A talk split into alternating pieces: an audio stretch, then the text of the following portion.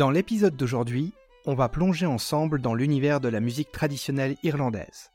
Je vais vous présenter l'histoire de cette musique si particulière, souvent associée à la musique celtique, vous proposer un répertoire alternatif au cursus classique pour l'apprentissage d'un instrument en tant qu'adulte.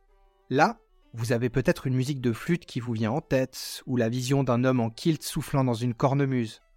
Je vais vous montrer que c'est bien plus que ça, et vous offrir une présentation plus complète de cet incroyable répertoire musical. Bienvenue sur mon podcast Fausse Notes, dédié à l'apprentissage de la musique sur le tard en tant qu'adulte. Ici, c'est un peu mon journal intime, une trace de mon parcours avec des thématiques qui aideront peut-être d'autres débutants en quête d'informations. Je m'appelle Sébastien Brito, je suis physiothérapeute sur Genève et musicien amateur, et j'accompagne les musiciens qui le souhaitent dans une recherche d'optimisation posturale et corporelle. Je joue de la musique traditionnelle irlandaise sur mon violon, ou fiddle pour les Irlandais, mais c'est un répertoire que l'on peut jouer à la guitare, à la harpe, au banjo, à l'accordéon, avec des instruments avant et j'en passe, même au piano, mais ça il faut pas le dire trop fort. Certains comme moi sont enchantés par ces différentes mélodies, d'autres n'y accrochent pas du tout. C'est une musique pleine de préjugés où les personnes qui ne la connaissent pas penseront que c'est toujours la même chose, que c'est un crin-crin un peu désagréable, que c'est une musique simpliste. Pour ma part, c'est une musique qui me passionne depuis l'adolescence et je me réjouis de partager les quelques connaissances que j'ai pu accumuler avec vous. Comme beaucoup, tout a commencé avec des artistes internationaux avec une influence irlandaise. Je parle de bandes originales de films par exemple Enya, les frères Dana ou encore le spectacle de danse Riverdance. Même si je sais maintenant qu'il s'agit d'une musique traditionnelle dénaturée, commerciale, et qu'elles sont plutôt critiquées dans le cercle des connaisseurs, ça a été une formidable porte d'entrée pour découvrir cet univers musical. Ces mélodies, elles étaient envoûtantes, elles dégageaient quelque chose de spécial, elles m'apportaient de la joie, de l'énergie, de la mélancolie, elles m'accompagnaient dans mes états d'âme, mais ça restait une musique très accessible à écouter, que l'on peut apprécier en parfait novice sans avoir l'impression de devoir comprendre la musique, de devoir l'étudier pour y trouver du plaisir. C'était un contact intuitif. Et avec les années, j'ai continué de m'y attacher en m'intéressant au monde celte et à toute la magie qui l'entoure, mais aussi en faisant le tour des vertes contrées d'Irlande, en découvrant des endroits splendides et une culture différente de la mienne. Donc je dirais que ma première idée de la musique traditionnelle irlandaise a été très teintée de celtisme, de médiéval antique fantastique par l'intermédiaire de musique jouée principalement par des instruments avant, ou encore des chansons avec un soupçon de cordes en arrière-plan. C'est sûr, il y a eu des périodes où je me suis désintéressé de cette musique, mais elle a toujours gardé un certain pouvoir magnétisant sur moi, qui faisait que j'y retournais régulièrement et surtout ces derniers temps, où j'ai potassé le sujet et je vous propose maintenant un petit contexte historique qui vous aidera peut-être à y voir plus clair. Tout a effectivement commencé lorsque les tribus celtes habitaient l'Irlande bien avant Jésus-Christ. Elles vénéraient un dieu qui s'appelait Dagda. C'était un dieu très important qui avait une harpe magique dotée de capacités incroyables comme la guérison, le changement de saison, etc. Et dans cette société celtique, le harpeur accompagnait le barde et avait un rôle social très important. Comme son nom l'indique, le harper c'est la harpe et le bard c'est la voix. Assurance Tourix c'est un petit mix des deux.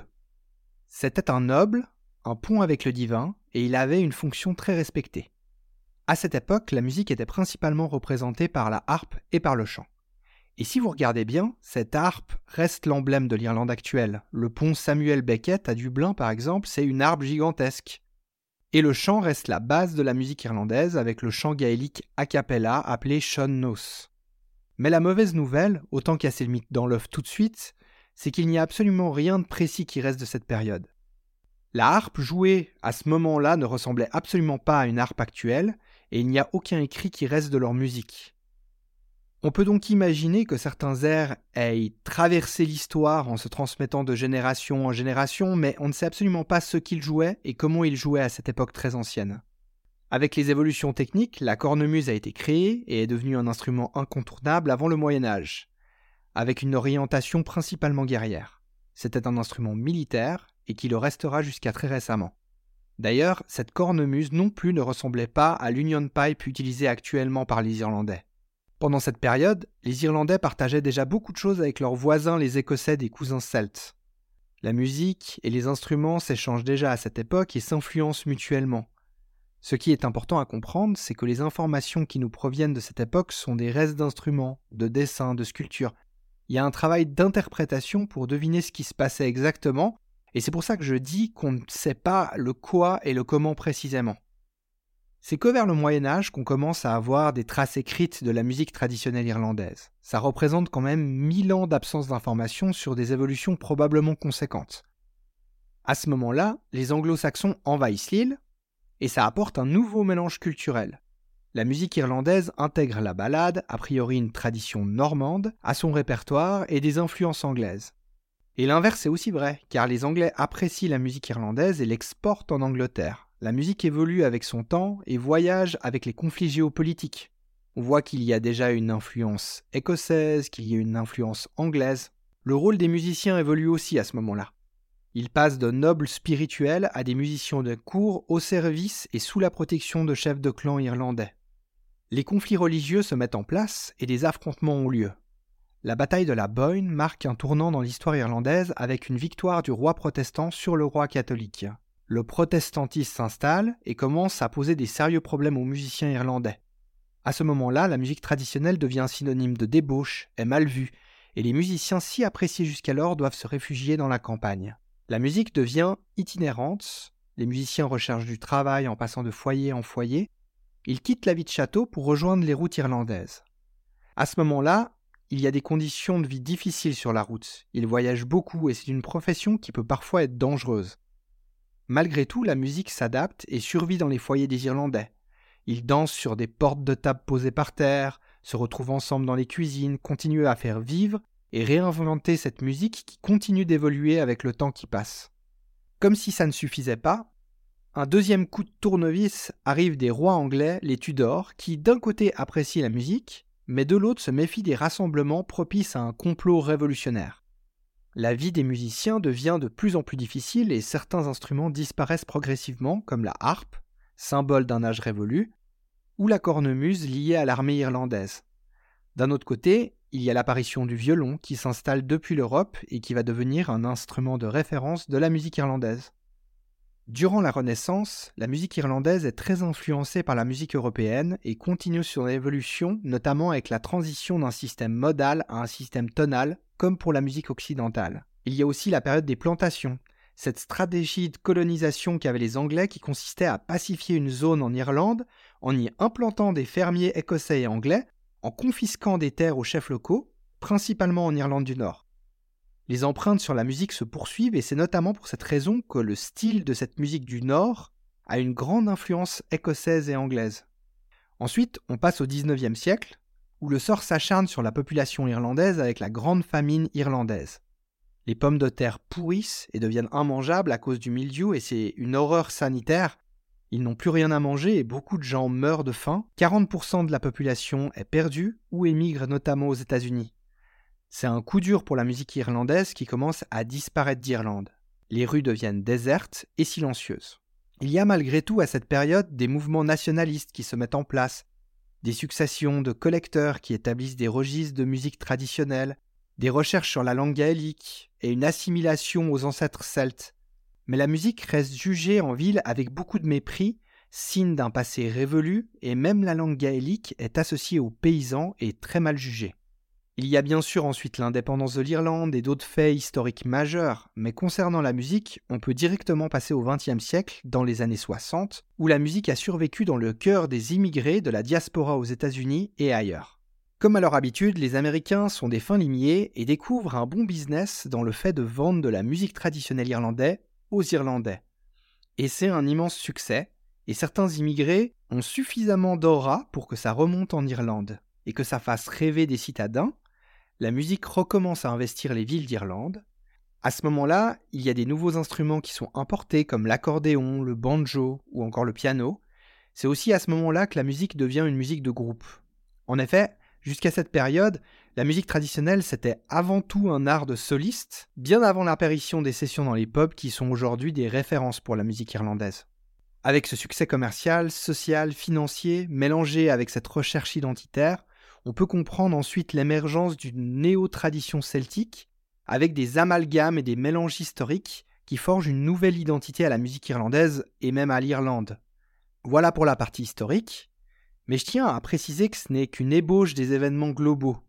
j'ai lu une véritable Bible sur le sujet de 600 pages écrite par M. Falker Poirou, et c'est purement impossible de la résumer sans fausses notes en quelques minutes. Je vous demande donc pardon si j'ai été inexact sur certains points, et je vous recommande vivement de vous plonger dans son incroyable livre si votre curiosité s'est éveillée en m'écoutant.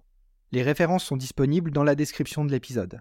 Mais si je résume, on peut retenir de ce que j'ai dit que la musique traditionnelle irlandaise est une musique vivante, évolutive, qui a survécu dans le temps malgré des passages à vide.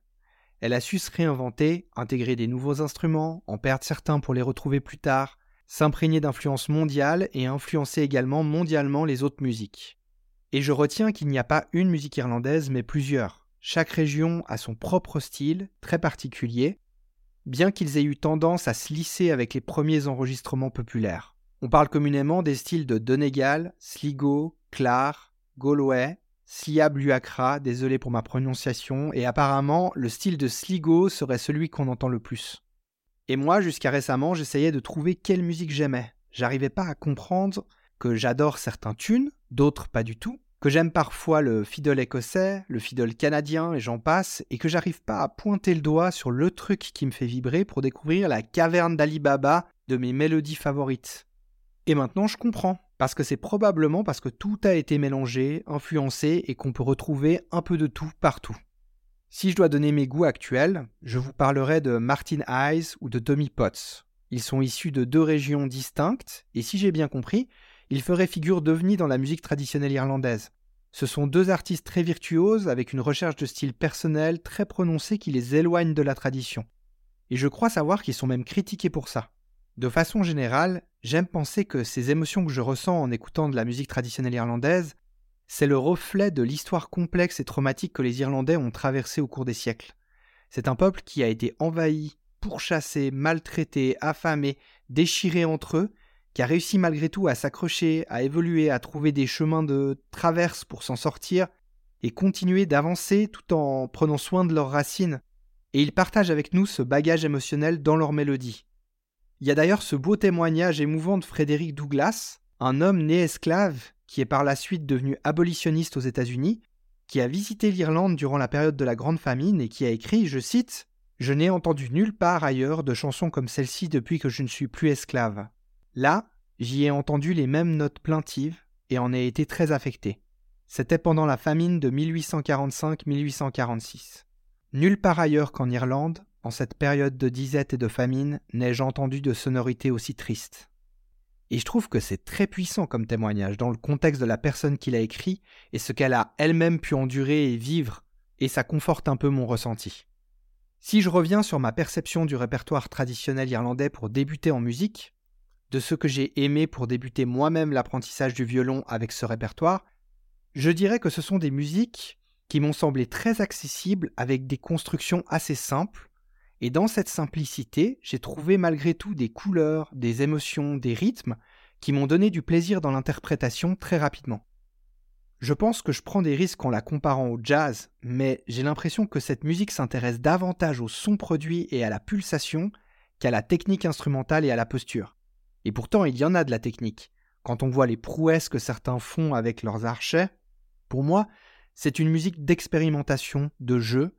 Les tunes sont assez courts et les phrases reprennent des thèmes récurrents. Ça m'a rapidement apporté une satisfaction et un sentiment d'accomplissement.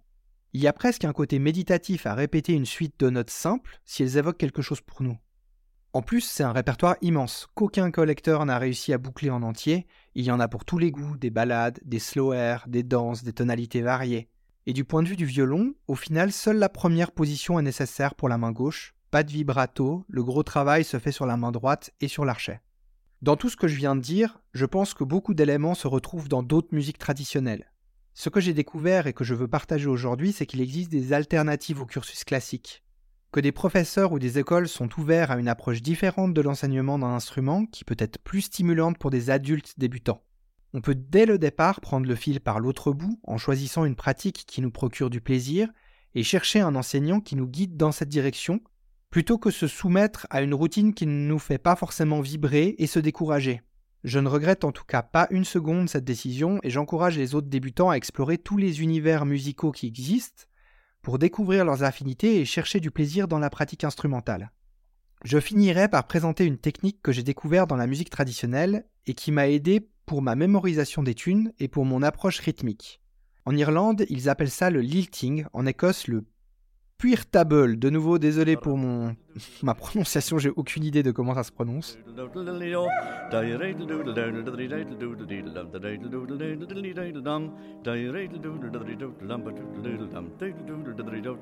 Le lilting, ça consiste à chanter des syllabes qui n'ont pas de signification sur une mélodie à la place d'un instrument.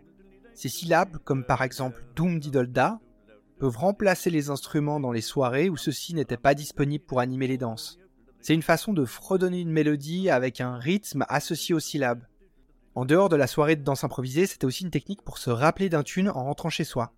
Certains Irlandais entendaient une mélodie durant la soirée et ils la fredonnaient en rentrant pour ensuite la rejouer sur leur propre instrument. Et comme c'est une technique bien moins exacte qu'un enregistrement, elle laisse la place à l'improvisation, aux variations, ce qui fait que la musique évolue en passant d'un artiste à un autre. Et à mon avis, c'est ça qui explique le fait que quand vous recherchez la partition d'un tune en particulier, vous retrouvez souvent 50 variations avec des tonalités et des arrangements différents. De mon point de vue, j'ai trouvé beaucoup plus facile de jouer une mélodie sur mon violon une fois que je l'avais bien intégrée dans ma tête. Et ça m'a aidé dans mon travail de mémoire pour jouer sans partition et retenir sur du moyen long terme. Il y a aussi un intérêt rythmique de ressentir plus facilement la pulsation à donner à la mélodie en chantant et à savoir où intégrer les ornements ou la dynamique.